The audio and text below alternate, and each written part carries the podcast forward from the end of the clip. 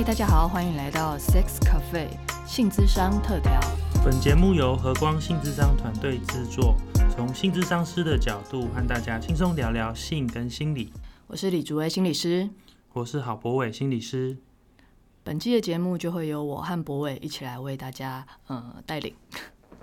嗯，那第一季呢，我们想说，因为也差不多要到暑假了，所以我们就想了一个主题叫“性爱夏令营”。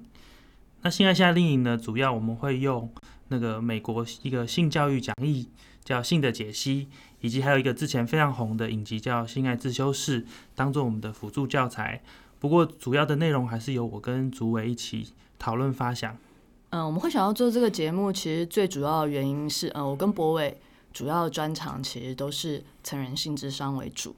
那呃，我们会发现，不管是呃，实际上个案服务可以服务到的呃人数其实非常少的。那实体上演讲上面的服务的话，最近又因为疫情的关系，那还有很多时间、空间跟费用的关系，以至于我们其实也没有办法。把我们想要传达的理念和想法传递给大家，所以在这个时候就发现，哎，Podcast 这个东西好像是一个蛮好的媒介跟工具。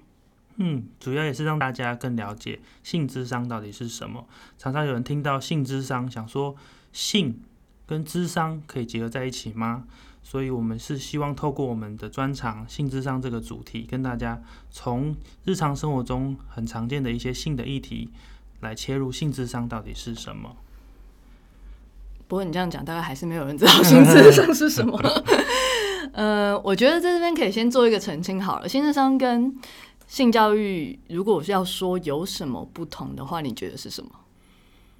性智商跟性教育，对，因为我们选的教材其实是一个呃美国大学生的性教育讲义嘛，但我们其实是要用性智商师的角度去切入，而不是用一个呃单纯的性教育的角度切入。那你觉得最大的不同是什么？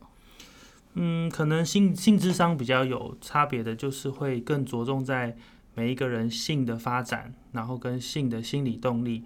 也就是说，一个人他从小成长的过程，他接触到所有的跟性有关的价值，跟他原生家庭的影响，这是我们比较着重的地方。那一般的教育可能就是他就是照照着课本有一些知识上的宣传这样子，这我目前的理解。OK，嗯。说的蛮好的，嗯，我觉得也的确就像博伟所讲的，因为教育的话，通常都还是会有一个呃标准的课本，就像这个性的解析是一本课本这样子，然后好像会有一些标准的答案，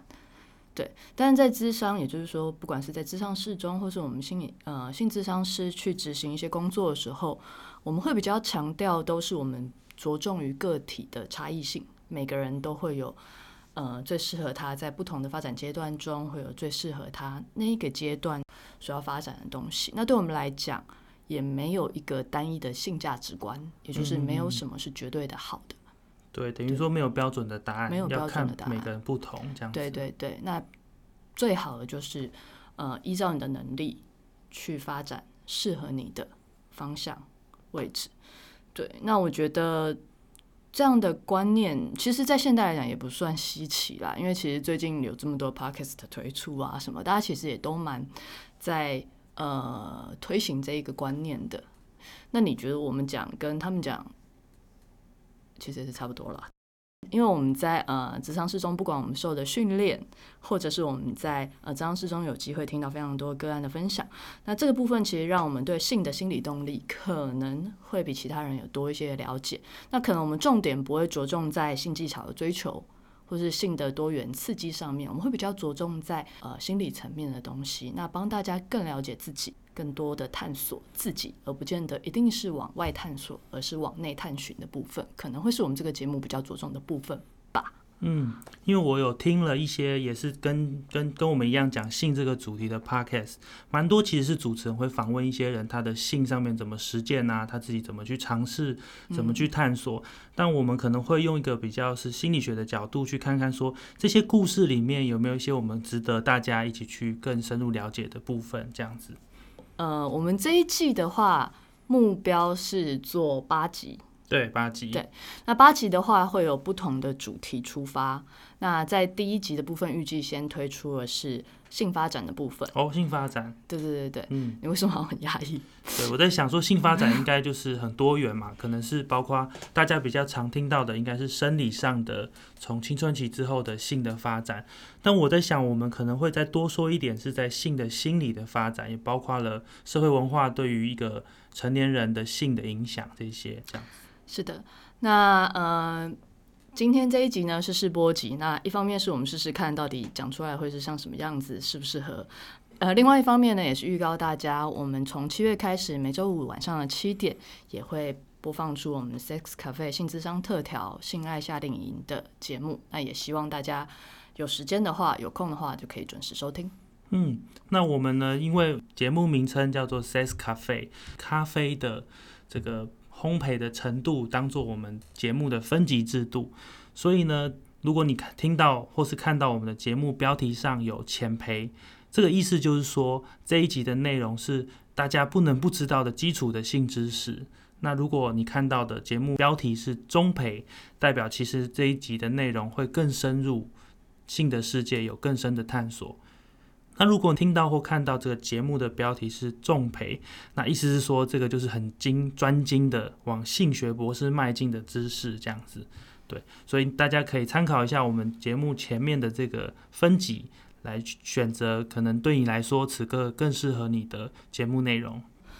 最后也跟大家介绍一下和光团队。那和光团队呢，是由和光性智商专业训练中心中的一大群的心理师所共同组组成的。那呃，我们主要的呃执行长跟我们的团队老板是吕佳慧性智商师，我们都是由他所带领。出来的学生，那经过长期的性智商专业训练，我们目前实体据点上面呢有和光成人性智商中心跟云光儿童与青少年性智商中心这两个实体据点。那我们致力于全人性健康的发展。那除了是说提供个别的智商服务之外呢，我们的心理师也会到全台各地去进行一些性健康啊相关的演讲、训练等等。